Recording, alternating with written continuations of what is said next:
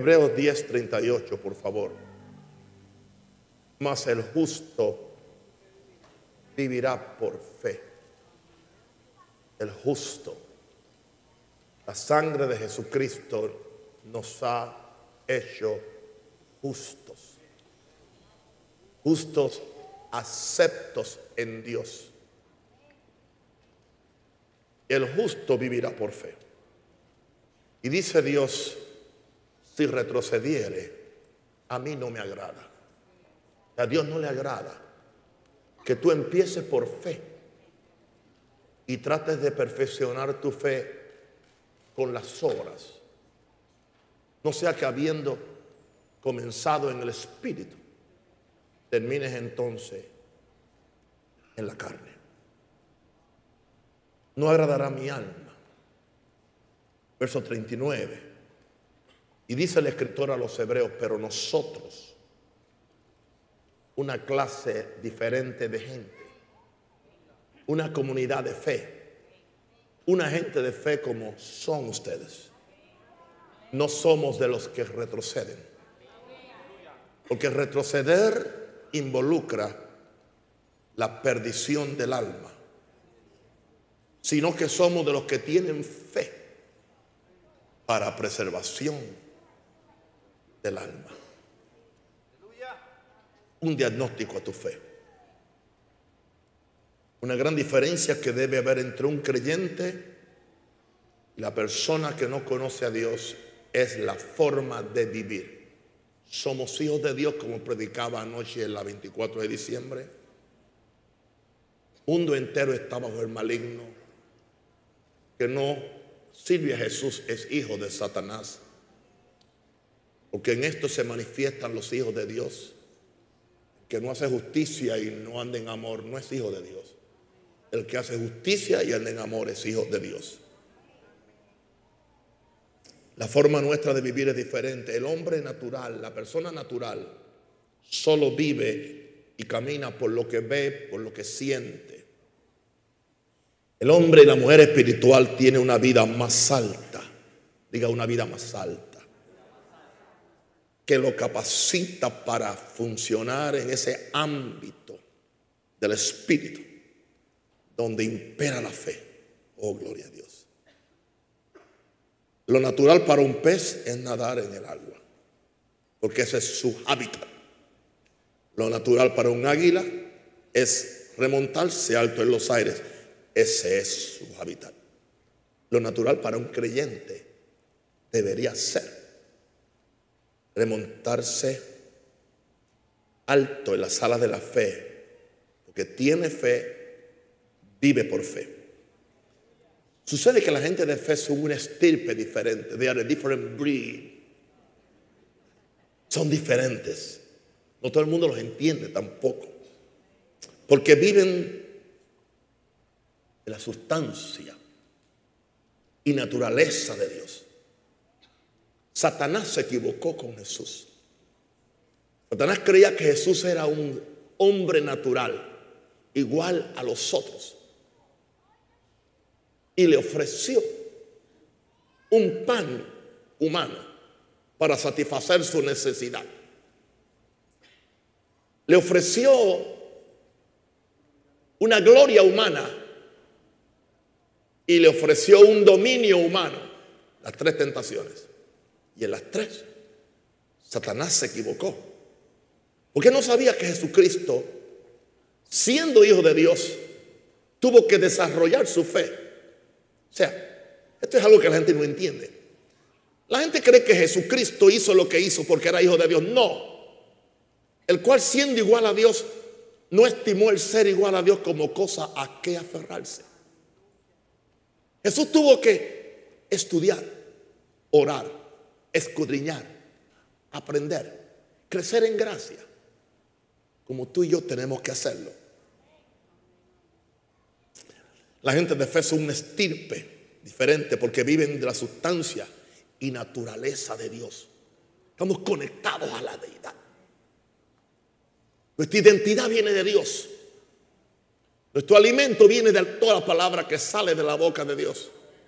Nuestro valor interno viene de la justificación que tenemos por la fe en Jesús. Tenemos una esperanza de vida eterna. Wow.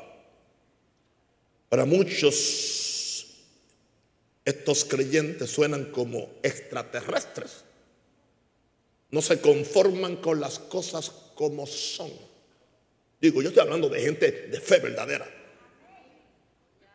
Nunca reciben un no cuando la respuesta, como la respuesta final a su búsqueda, a menos que Dios personalmente los convenza.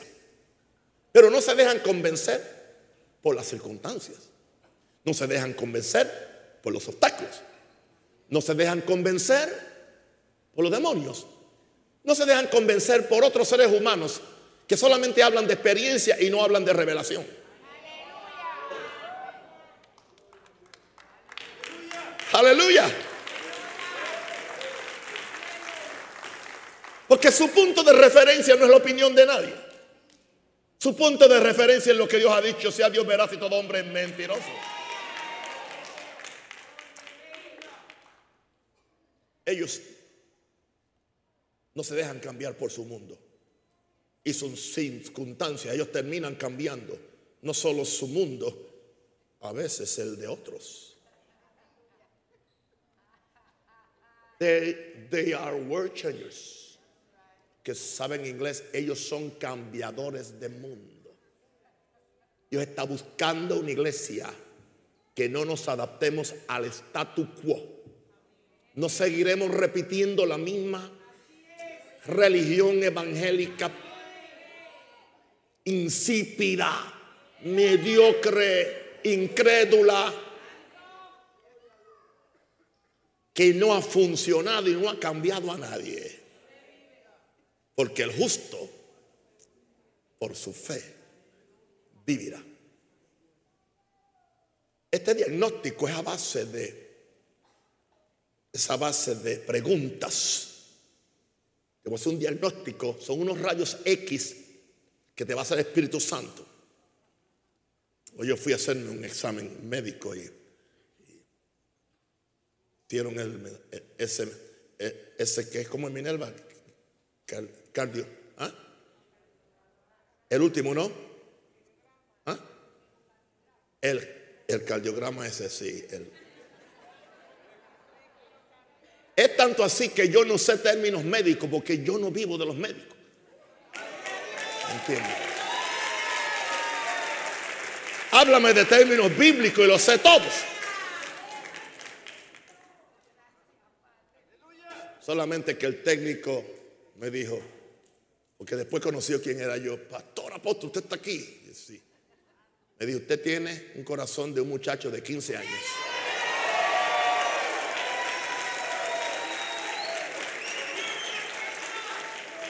¿Sabe por qué? Vivo por fe. Así que aquí va el diagnóstico, a ver cómo, cómo ustedes salen hoy en este examen. ¿Están listos? La primera pregunta es, ¿eres consciente que hay otro mundo, otra dimensión invisible que trasciende esta visible? Es lo primero. Que esto es básico para la vida de fe. Porque la vida de fe no se, no se relaciona simplemente a este mundo trasciende a este mundo. Hay otro mundo, hermano. Hay otra dimensión invisible que trasciende esta visible. De esto es que hablaba el apóstol Pablo en 2 Corintios capítulo 4 versículo 18, cuando él nos dio una observación y dijo, no mirando nosotros las cosas que se ven. Si hay cosas que se ven que son de este mundo, sino las que no se ven. Hay otro remillete de cosas que no se ven. Las cosas que se ven son temporales, están sujetas al tiempo y al espacio. Las cosas que no se ven son eternas. No son controladas ni por el tiempo ni por el espacio. Por eso el primer diagnóstico que te tienes que hacer es si tú eh, si, tienes una conciencia interna que esto no es todo. ¿Por qué te digo esto? Porque todos tenemos problemas en este mundo. En el mundo tendréis aflicción, contradicciones. Y si solamente esperamos en este mundo, somos los más dignos de conmiseración. Pero nosotros, en, en alguna forma, aprendemos a romper las limitaciones de este mundo, a correr la ventana que separa el mundo físico del mundo espiritual y por medio de la fe podemos ver otro mundo. Los cristianos nos movemos en dos mundos, el mundo natural y el mundo espiritual. El mundo natural es donde estamos nosotros. El mundo espiritual es donde está nuestro espíritu. Nuestro espíritu no está en el mundo natural, nuestro espíritu está en el mundo espiritual. En el mundo espiritual está Dios, los ángeles, el Espíritu Santo. En esta atmósfera no solamente está el mundo natural, aquí está el mundo espiritual. Pero tendríamos que pedirle a Dios que nos abriera los ojos, como hizo aquel profeta con su siervo, para que pudiera ver la compañía de ángeles que estaba con ellos. Porque él veía lo que su siervo no veía. ¿En qué te estás enfocando? ¿En lo que se ve o en lo que no se ve? Tu victoria se va a determinar en aquello que tú te enfocas. Lo que te enfocas te liberta o te esclaviza. Lo que te, lo que te, en, lo que tú te enfocas te confunde o te hace una persona de, de autoridad. Mirando nosotros las cosas que se ven, sino las que no se ven. Y esto me lo dio el Espíritu Santo hoy, por favor. La fe saca lo eterno que está en lo más profundo de tu espíritu. Porque ciertamente espíritu de Dios hay en el hombre. Y el soplo del omnipotente le hace que entienda. Gracias por monitorear mi, me gusta estar libre, así, gloria a Dios. Dice que Dios puso eternidad en el corazón de los hombres. Tu salvación no está en tu cabeza, ni aún en tus emociones. Tu salvación está en la parte más profunda del ser humano, que es la conciencia, que es el espíritu. Porque tú eres un espíritu. Tienes una mente, una alma y tú vives en un cuerpo. Y de las tres, la menos importante es a la más que tú cuidas. El cuerpo. Te, te bañas tres veces pero a veces tu espíritu está lleno de fango. Porque no has leído la Biblia en, los últimos tres meses. A menos que, a menos que yo la ponga en las pantallas. Y a su nombre, gloria.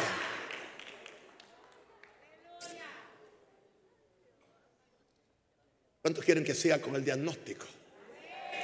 Número dos, es saber si verdaderamente estás en fe. Estás comiendo, meditando y viviendo la sustancia de Dios. Pastor, dígame cuál es la sustancia de Dios. Su palabra, diga su palabra. Porque no solo de pan vive el hombre, sino de toda palabra que sale de la boca de Dios. Mi mensaje es práctico, sencillo. Me decía anoche alguien, usted predica de una forma que un niño lo puede entender.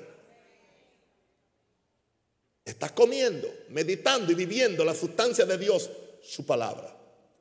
Jeremías 15, 16, las palabras del profeta Jeremías.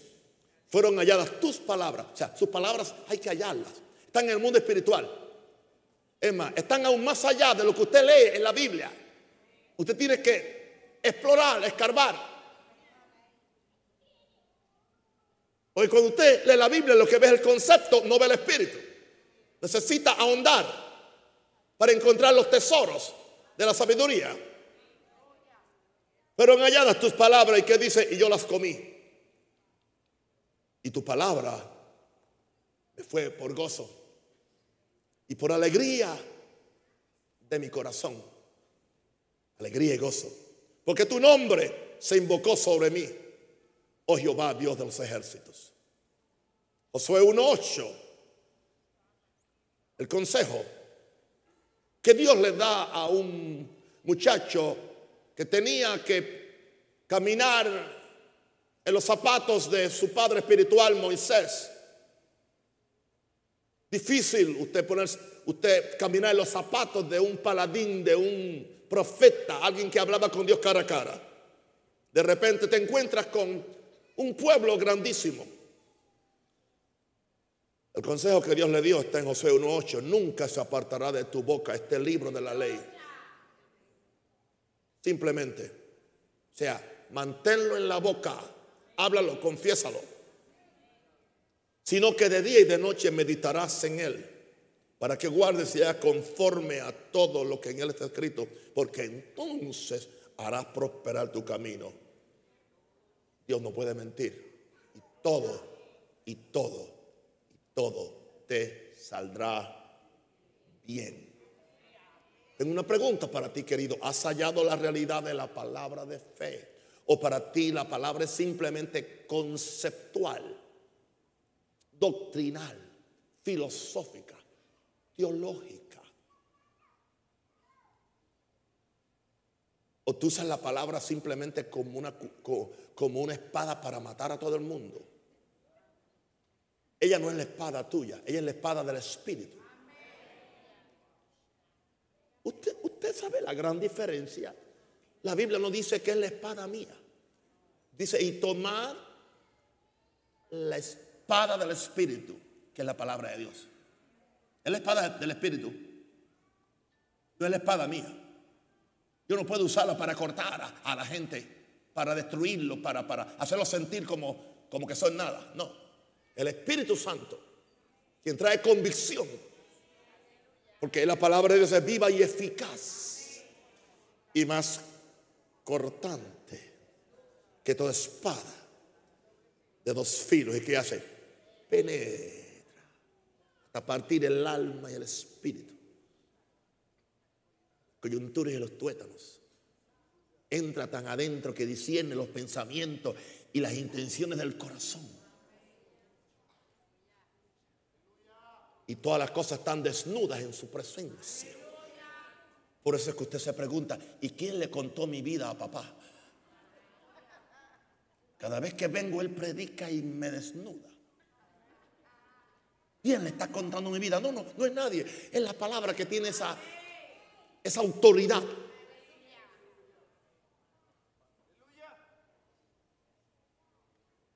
Hay tres palabras que usa Dios aquí con con Josué. Confesión, meditación, acción. Diga conmigo esas tres palabras. Confesión, meditación, acción.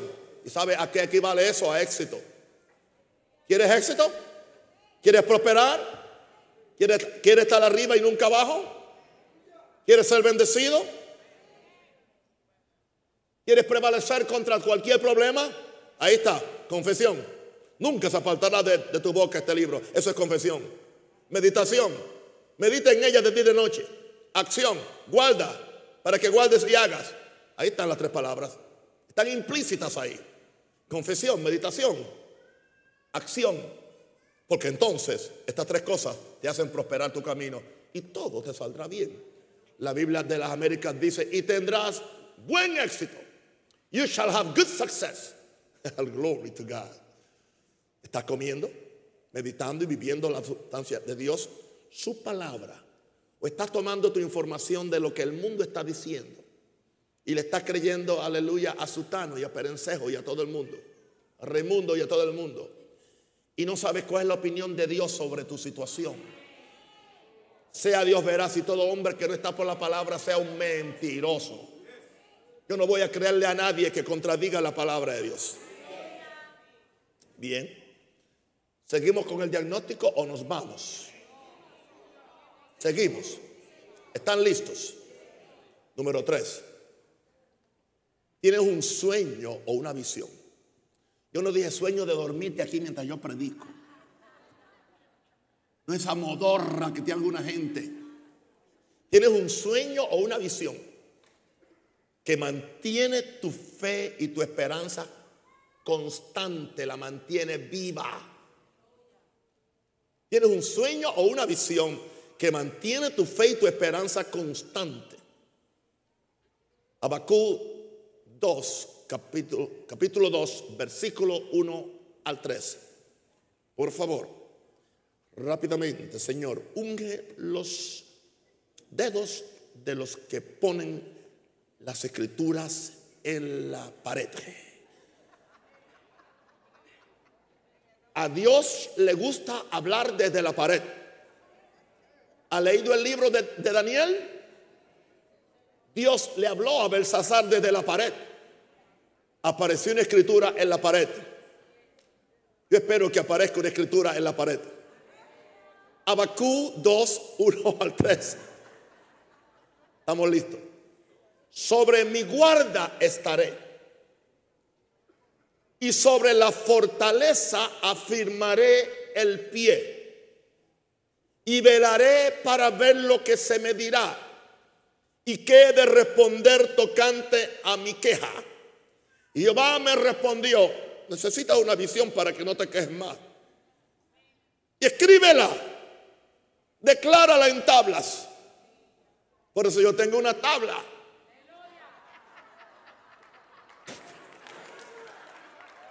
Alguien diga aleluya.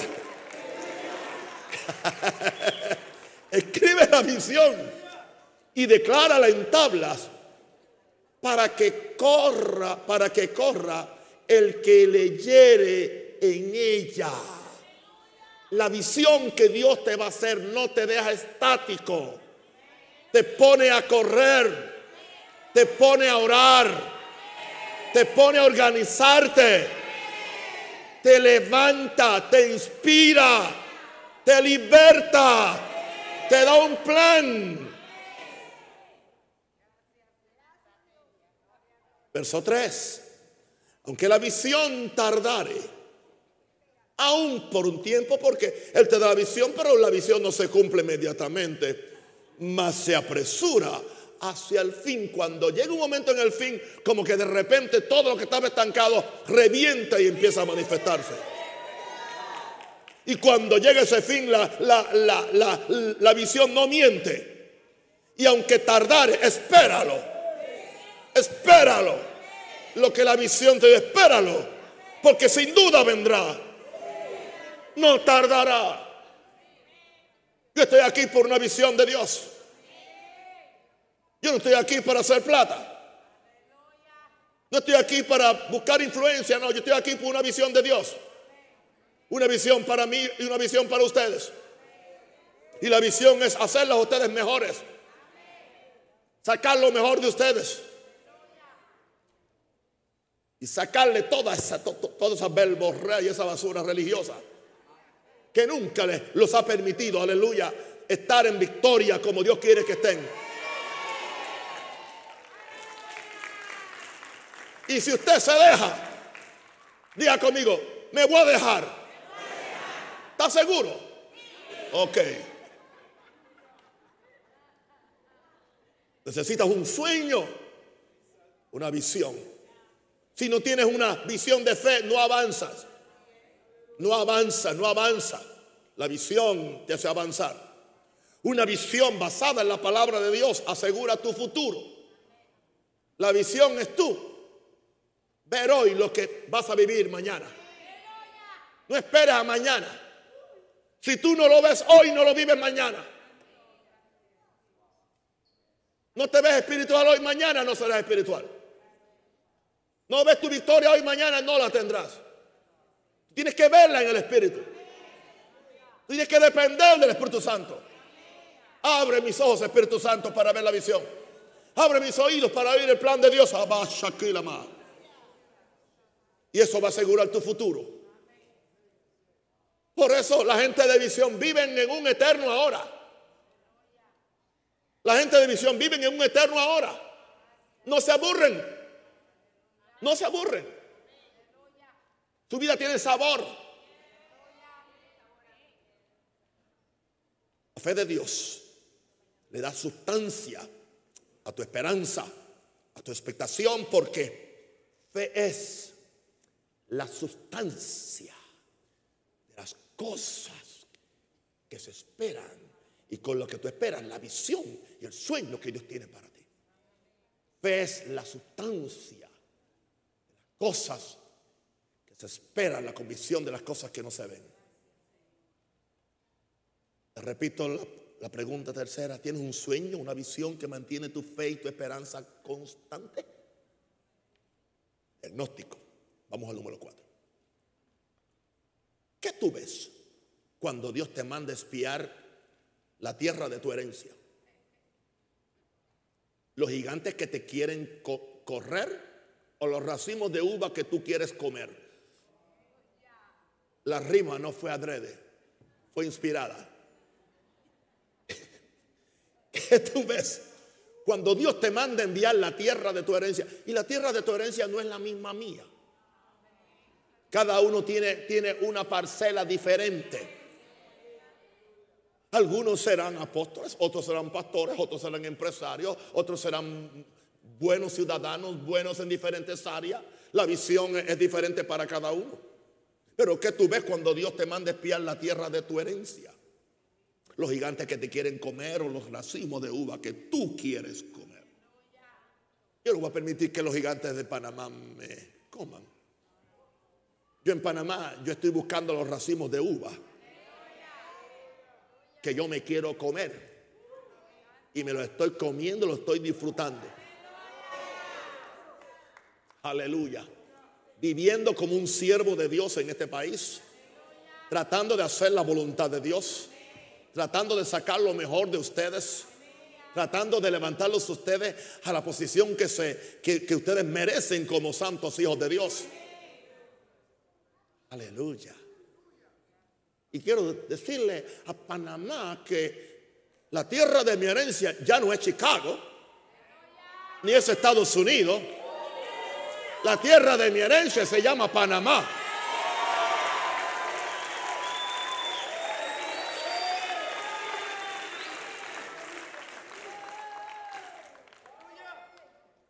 Legalmente soy un, soy un americano, pero Espiritualmente soy un pana.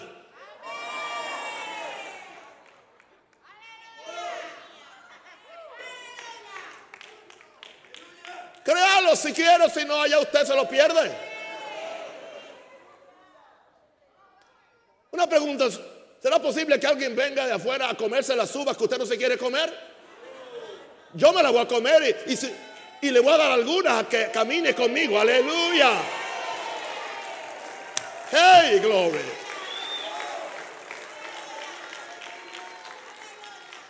No, que la tierra tiene unos gigantes que se come a la gente.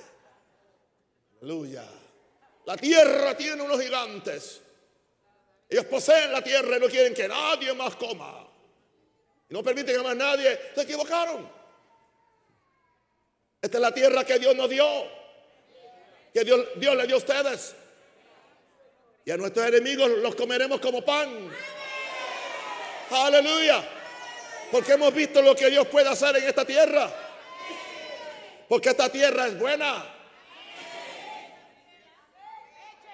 Tierra de abundancia. Panamá, abundancia de pan. Abundancia de peces.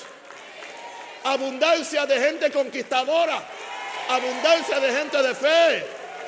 Oh, gloria a Dios.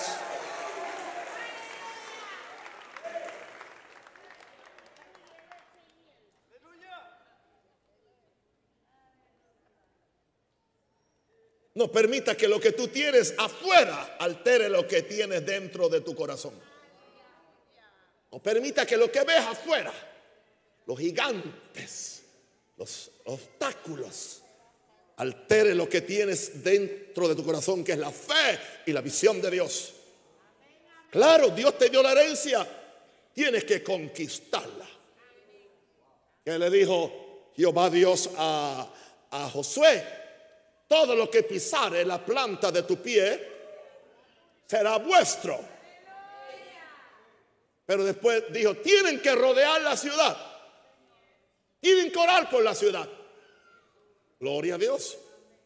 Anoche mientras algunos de, los hermanos allá oraban en la primera parte del culto, el 24 de diciembre, yo me fui al, al parqueo solito, levantar las manos, correr todo al parqueo y a declarar, aquí no cabe un automóvil más.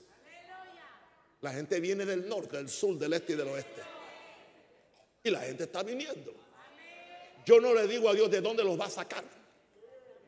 Eso es asunto de Dios. Yo simplemente le, digo al norte, suéltalos. El sur, suéltalos. El este, suéltalos. Suelta a mis hijos. Suelta a los hijos de Dios. Suelta a los necesitados. Suelta a los enfermos. Suelta a los pecadores. Especialmente suelta a los religiosos. Aleluya. Para que disfruten la libertad gloriosa de los hijos de Dios. Y para que descubran el el plan maravilloso que Dios tiene para ellos. ¿Cuántos van a ayudarme a hacer eso? Gracias.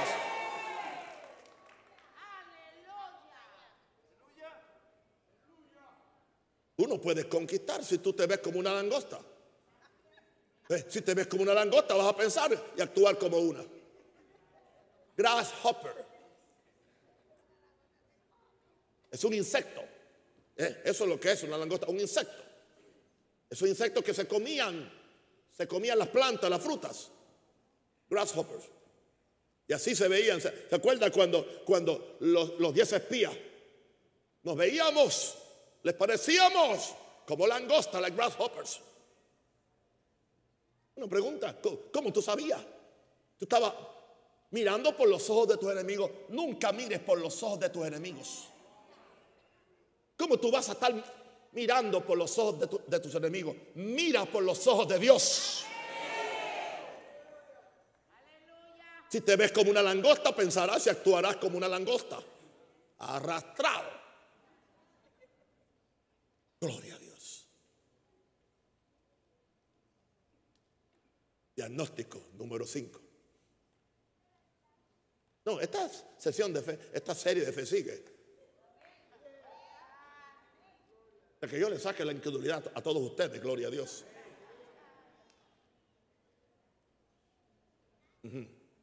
Cinco. ¿Caminas por lo que crees o por lo que ves? Eh. ¿Cómo, cómo tú caminas? Una pregunta. Yo no sé, alguien dice, papá, ya vamos por el 5, me, me quedé sin fe. Espera que lleguemos al 10, son 10. Segunda Corintios 5, 6 al 7. Segunda Corintios 5, 6 al 7. Así que vivimos, vivimos como confiados siempre. Diga, así. Diga conmigo, así. Que vivimos confiados siempre. Algunos no pueden repetir porque están mascando chicle. En violación a las instrucciones de papá que aquí no se masca chicle. A su nombre. Amén. Parecen chivos. No es que están hablando lengua. Bien, vamos. Segunda Corintios 5, 6 y 7. Así que vivimos como siempre, ¿qué? ¿Cómo? Confiados. Y sabiendo que entre tanto que estamos en el cuerpo, estamos ausentes del Señor. Pero aunque estamos ausentes del Señor, no estamos ausentes de la fe, porque por fe andamos, no por vista. No siempre lo que crees se ajusta a lo que ves. Va a haber una contradicción entre lo que tú crees y lo que tú ves. Y te voy a decir una cosa, cuando tú te decides a creer por algo, vendrán las mayores contradicciones de tu vida. Te pones a creer por la salvación de tu esposo, se pone peor que nunca. Te pones a confesar la salvación de tu esposa, se pone peor que nunca. Te pones a confesar la prosperidad para tu empresa y las cosas empiezan a, cerrarse. No siempre lo que crees se ajusta a lo que ves. Va a haber una contradicción, porque Sa- Satanás es el Dios de este mundo. Es el Dios de lo natural. Entonces él puede introducirse en lo natural para confundir tu fe y para convencerte a ti que esto no funciona. Ahí es que se va a determinar tu grado de fe. A ver si es una fantasía, presunción o es una revelación de lo que Dios ha dicho en su palabra. Oh, gloria a Dios. Esta fe funciona. Permite que tu fe ale lo que Dios ve, que lo ale. Y Dios lo ha visto. Permite que tu fe ale lo que Dios ve. Y no permitas que lo que tú ves en lo natural te aleje de todo lo que existe en lo espiritual. Porque el mundo espiritual está preñado de todo lo que tú y yo necesitamos. En primer lugar, las cosas espirituales, que son las más importantes. En segundo y último lugar, las cosas materiales. ¿Por qué no? Porque todas las cosas que pertenecen a la vida y a la piedad nos han sido dadas por su divino poder. Cosas que no vio, ni oído yo, ni ha subido corazón de hombre, son las cosas que Dios ha preparado para los que le aman. Yo lo amo. ¿Cuántos lo aman? Alguien diga aleluya. Permite que tu fe ale, ale lo que Dios ve. Y no permita que, que lo que tú ves en lo natural te aleje de todo lo que existe en lo espiritual. La pregunta, esta pregunta diagnóstica era, ¿caminas por lo que crees o por lo que ves? Porque por fe andamos. Porque por fe andamos, no por vista. ¿Quieren que siga? Aunque no quieran, yo voy a seguir. Número 6. ¿Estás dispuesto a dar el salto de fe? The leap of faith. Que lo arriesga todo. Diga todo. Yo salté de Chicago a Panamá. Yo podía decir que no. Y seguir siendo un buen naún y todavía estaría predicando en iglesia.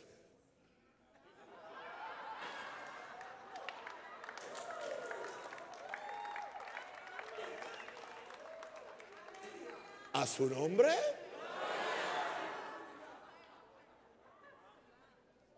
Pero cuando Dios me dijo, salta, yo dije, ¿cuán alto? Como Él dice. Porque yo sé que Él no me va a dejar hundir. Él no me va a dejar caer. Él no va a, permitir que la soga se rompa. Aunque se quede en un hilito, no se va a romper. Porque Dios tiene un compromiso con el hombre y la mujer de fe. Porque aquel que comenzó en mí la buena obra, la perfeccionará hasta el día de Jesucristo. Puesto los ojos en Jesús, el autor y consumador de mi fe. Aplaudo fuertemente.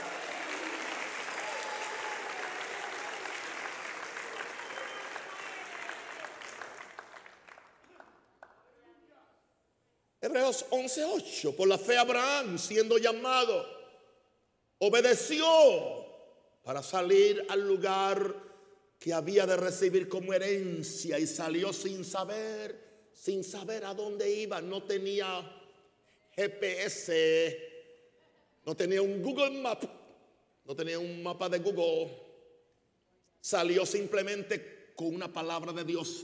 Te voy a decirte algo, querido y querida. Lo único que tú necesitas es una palabra del cielo. La palabra de Dios tiene poder. Una palabra de Dios es más, más dinámica y segura que 100 palabras de un incrédulo. El problema nuestro es que estamos oyendo tantas palabras negativas, la radio, televisión, la internet, predicadores negativos que no conocen a Dios. Con razón no tiene fe. Y siempre estás cuestionando esto y cuestionando a aquello otro. Nunca vas a crecer en fe escuchando un incrédulo. Por la fe Abraham siendo llamado obedeció para salir al lugar que había de recibir como herencia y salió sin saber a dónde iba. Dios dice, vete de tu tierra, de tu parentela, a un lugar que yo te mostraré. Pero Dios no te lo muestra hasta que tú sales. Aleluya. El Jordán, o sea, el, mar rojo no se abrió hasta que habrá, hasta que, hasta que Moisés lo golpeó con la vara.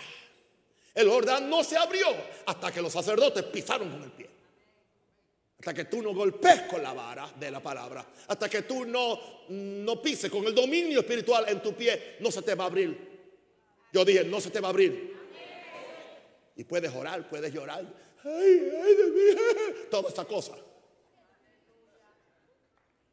Entonces, si tú aprendes el dominio de la fe, porque hay un dominio en la fe, y tú tienes autoridad para declarar, no importa lo que diga la gente, tienes autoridad para decretar y declarar. Yo no me inventé este sistema, se lo inventó mi Señor Jesucristo, porque cualquiera que dijere a este monte, quítate, échate en el mar, y no dudare en su corazón, si no creyere que será hecho lo que dice, lo que diga, lo que diga, lo que diga, lo que diga, le será hecho. Aplauda al Señor. Oh, glory. Oh, glory. Oh, glory. Oh, hermano. Aquí vienen los, los consejeros. Oh, hermano, tenga cuidado.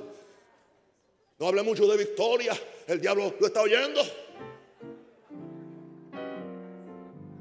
Una vez le dijeron así a quienes, a quienes Egan estaba haciendo las confesiones de fe y vinieron otros pastores, ministros mayores que él. Dice, hermano Hegan, si yo fuera usted no dijera eso en voz alta porque el diablo lo está escuchando. Le dice que Hegan, oh, el diablo me está escuchando.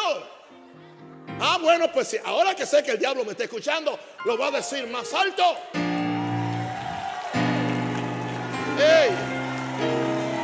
Por su llaga soy curado. Mi Dios suple lo que me falta. Aleluya. Soy más que victorioso. Tengo victoria. Tengo victoria. Tengo victoria. Hey, Jehová cumplirá su propósito en mí. Apláudale fuerte.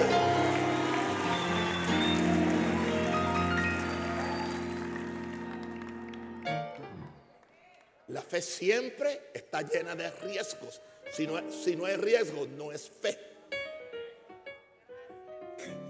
Si esperas a que todo esté perfecto para saltar, nunca lo harás. Nunca lo harás. Y tú dices, ¿y si el paracaídas no me abre?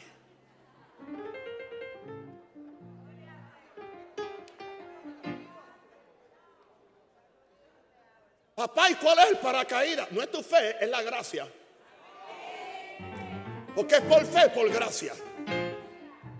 Pero tu salto de fe provoca que Dios abra el paracaídas de la gracia. Y a veces aparentemente como que está ya por estrellarte.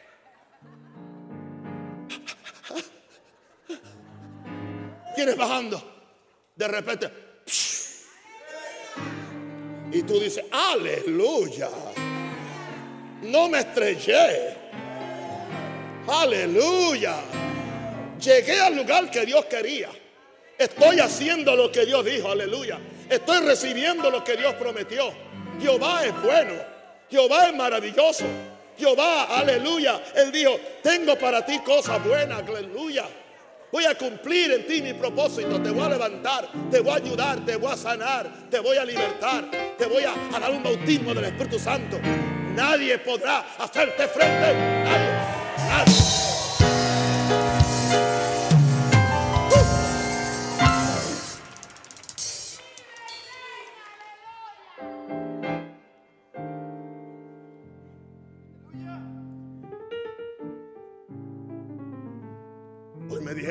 Oficina, me dieron, me dijeron, ah, pastor, no se preocupe que tiene que esperar. Y yo pensé para mí, por poco le digo, no, pero que yo tengo por lo menos 30 años para esperar.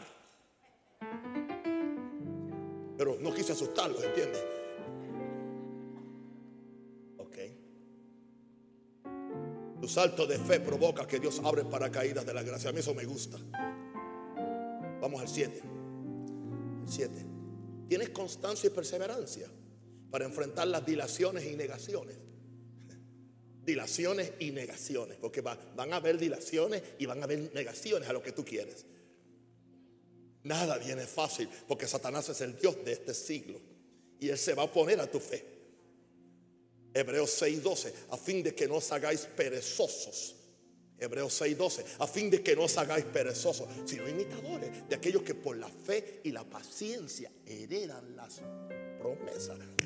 Me gusta la Biblia de, de las Américas, a fin de que no seáis indolentes, sino imitadores de los que mediante la fe y la paciencia heredan las promesas.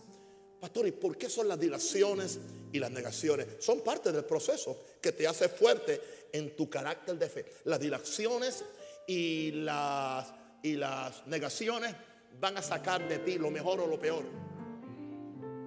Tú decides. Tú decides. ¿Y qué tú vas a hacer? Trabaja en la ejecución de tu fe para entrar al reposo de fe. Porque los que hemos creído entramos en el reposo. La fe hay que trabajarla. Hay que trabajarla. Tú tienes que trabajar tu fe en el área de tu conquista. Tienes que trabajarla. Esto no sucede automáticamente. Hay un trabajo. Trabaja tu fe para que tengas la victoria. ¿Ok? Número 8.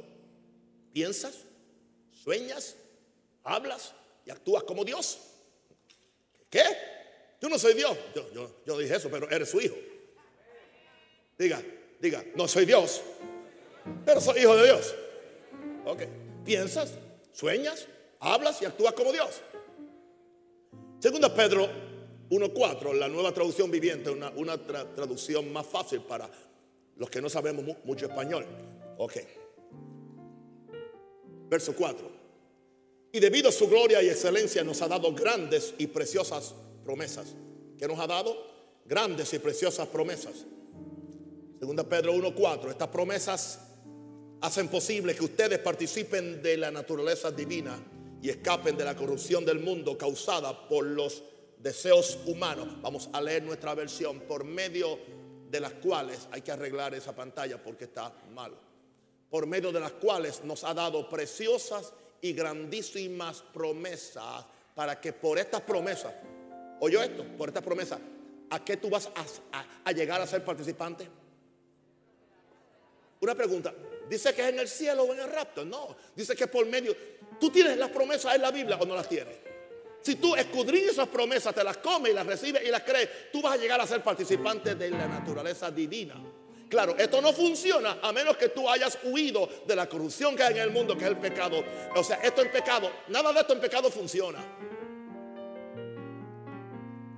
Porque para que la palabra te inspire fe, te tiene que dar santidad.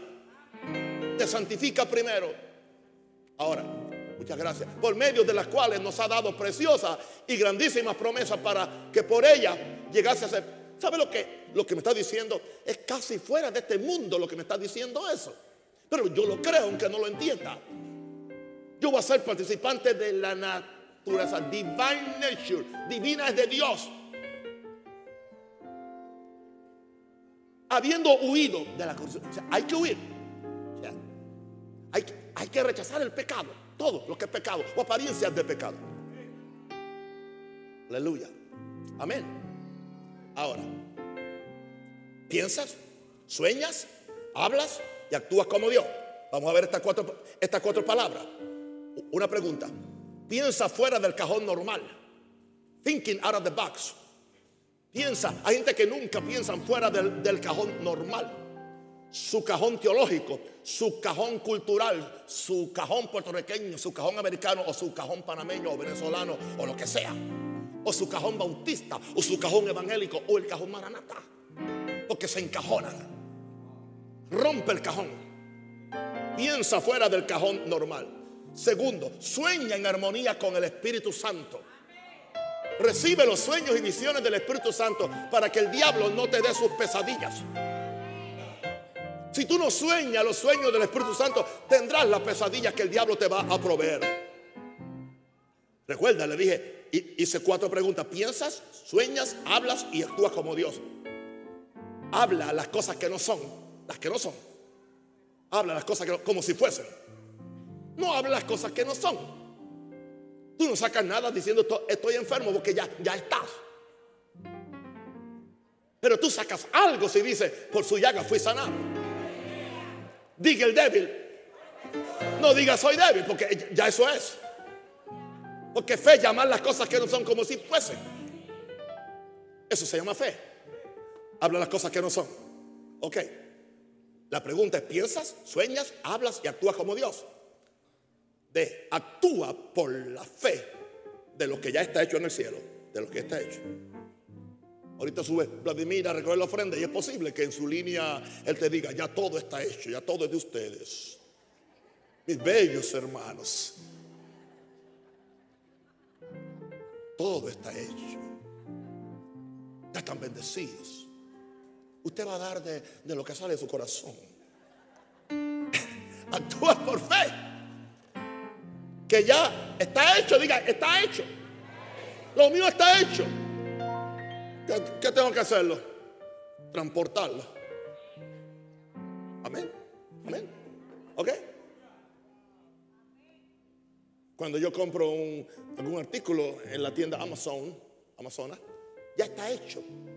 Pero tengo que comprarlo. Y tengo que darle dirección a dónde lo van a mandar. Y, y tengo que pagarlo. ¿Y qué yo hago con lo espiritual? Ya está pago. Jesús lo pagó. Pero yo soy quien autorizo la transacción. En el nombre de Jesús. Y tengo que darle dirección. La mía. Tú le la tuya. Por fe lo recibo. Es mío. Gira va a sacar la Aleluya. Aleluya. Aleluya. Usted ha estado en momentos cuando se queda limpio. Hablando de esto. Yo también paso por esos momentos. Yo también paso por esos momentos. ¿Y qué yo hago? Aleluya. Arriba. Aleluya. Hago una petición. ¿Por qué no? Gloria a Dios. Y le digo a dónde la van a enviar. Yo lo siento, me la van a enviar a mi cuenta. Porque las semillas que yo doy salen de mi cuenta. Los diezmos que yo doy salen de mi cuenta. El carro que compré para ustedes salió de mi cuenta. Así que cuando viene la cosecha, no, no te la voy a mandar a la cuenta tuya, no. Viene a la cuenta mía. Y Dios confía en mi cuenta porque esa cuenta, la mía es corriente. Porque corre. Alguien diga aleluya. Un aplauso fuerte Jesús.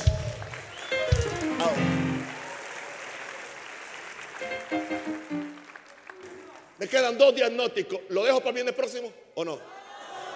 Ok. Me prometen que no, no se me van a salir corriendo con la religiosidad. Que si paso cinco minutos ya usted se quiere ir. ¿Cuántos diga? Ya no, no soy religioso. Tengo hambre por Dios. Ok, ahora lo voy a velar. Todo el día, aleluya. Número nueve. Estamos listos. Estamos listos, ok. Bueno, vamos a hacer los dos más, más cerca de ustedes. ¿Te quedas en el barco de la seguridad o te aventuras a caminar en lo desconocido? Una, una pregunta. ¿Dónde? Mateo 14, 26, 29 y los discípulos. Mateo 14, 26 y los discípulos viéndolo andar sobre el mar a Jesús se turbaron diciendo, un fantasma. Y dieron voces de miedo, pero enseguida Jesús les habló diciendo, tened ánimo, yo soy, no temáis. Verso 28, entonces le respondió Pedro y dijo, Señor, si eres tú, manda que yo vaya sobre las aguas. Y él dijo, ven, ven. En español son tres pequeñas letras. La V, la E y la N. En inglés son cuatro. C-O-M-E. Come. Ven. Tres pequeñas letras. Pedro anduvo en tres pequeñas letras. Jesús no le dio un discurso de fe. Jesús no le dio siete puntos. Ni diez como le estoy yo dando hoy. Uno solo. Ven.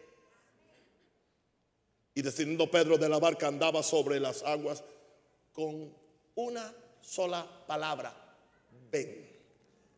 La fe es para ir a lo desconocido y a lo aventurero. La gente de fe somos aventureros. Diga, soy aventurero. La gente de fe no se queda en la zona de, la seguridad y comodidad. Estiran su fe. Cuando ofrendan van más allá de lo que pueden hacer. Cuando oran, oran más allá de lo que pueden hacer. Siempre están rompiendo récords. Ya no oran cinco minutos, oran, oran 30. Ya no oran 30, oran una hora. Y a veces oran cuatro horas. Porque van rompiendo récords. Aleluya. La gente de fe son los que responden la palabra de Jesús. ¿Y cuál es? Ven. Ven. Esa es la gente de fe. Ven. Ellos no, ellos no, no preguntan. ¿Y, qué, qué, profundo está el lago? Pedro nunca preguntó. Él pensó en eso cuando se, cuando se estaba hundiendo.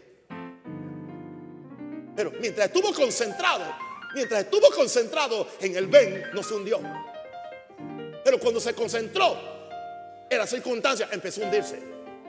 Cuando sintió el azote del viento, empezó a hundirse. ¿Te vas a concentrar en, las circunstancias o en la palabra de, Jesús? Él te está diciendo hoy venga hacia mí, corre hacia el milagro. Caminemos una aventura. Atrévete a hacer lo que nunca has hecho antes. Atrévete. Pero si la fe tuya es siempre quedarte, siempre quedarte en una intercesión con una cajita de huevos de, de, codorniz. Y esa tu visión estará toda la vida vendiendo huevecitos de, de codorniz. Ah, pero es que esto me da para, esto me da para la semana. Sí, está siendo egoísta, sí me da. ¿Y qué para darle a otro? Hay gente que se conforma con tan poco cuando hay tanto. ¿Y qué sucede? Entonces vienen los pescadores adúlteros, fornicarios, santeros y se quedan con lo mejor. Y, y nosotros tenemos que irle a pedirle migajas a ellos. Eso tiene que terminarse.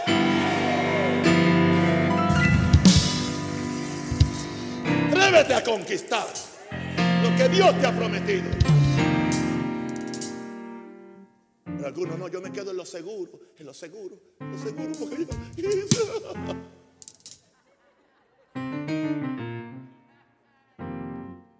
¿Están listos para la, última? Por ahí viene, Vladimir, por ahí viene. Mis bellos hermanos. Verso 10. ¿A quién ves más grande? ¿Al reto o a Dios? ¿A quién ves más grande? ¿Al reto o a Dios? Primera Samuel 17:45. Entonces dijo David al filisteo: Tú vienes a mí con espada y jabalina yo vengo a ti en el nombre de Jehová de los ejércitos, de los escuadrones de Israel, a quien tú has provocado. Jehová te entregará hoy en mi mano, yo te venceré y te cortaré la cabeza. Y daré hoy los cuerpos de los filisteos a las aves del cielo y a las bestias de la tierra, y toda la tierra sabrá que hay Dios en Israel. En ningún momento él dijo, eh, Jehová lo entregará en su mano, dijo, en la mía, Jehová te entrega en la mía. Él no dijo, Jehová te vencerá, yo te venceré. Él no dijo, Jehová te cortará, yo te cortaré la cabeza. Él no dijo, Jehová dará hoy los cuerpos, yo daré hoy los cuerpos de los filisteos a las aves del cielo. Uy, eso suena como... Pero así fue. Él habló, porque él, él, y Dios se juntaron en, una forma tan y tan y tan y tan que... ¿Saben lo que hizo? ¿Saben lo que hizo David? Se vistió de, de Jehová.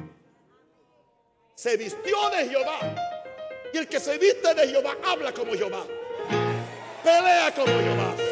Cree como le tiene miedo a nadie como Jehová.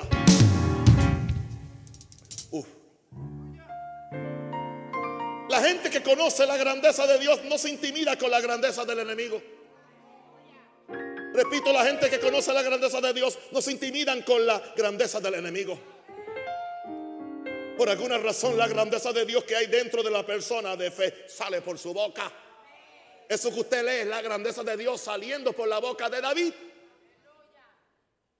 sepamos que el reto mayor no es a mí, sino al Dios que yo represento. El diablo le tiene miedo al Dios que yo represento. Quiere avergonzar al Dios. Yo no voy a permitir que le avergüence al Dios. Yo seré el instrumento de Dios. Yo seré un hombre. Esta será una iglesia. Ustedes serán hombres y mujeres de fe. Para que avergoncemos las obras del diablo en este país. Y grande será la gloria. Señor, yo oro que cada uno haya pasado el diagnóstico. Y si no, si no lo ha pasado, faltan muchas lecciones de fe o algunos de ellos pueden regresar al púlpito un Rosario YouTube y empezar con la lección número uno. Y he predicado 14 y esta es la número 15. Levante la mano y de, de gracias al Señor. De gracias al Señor. De gracias al Señor.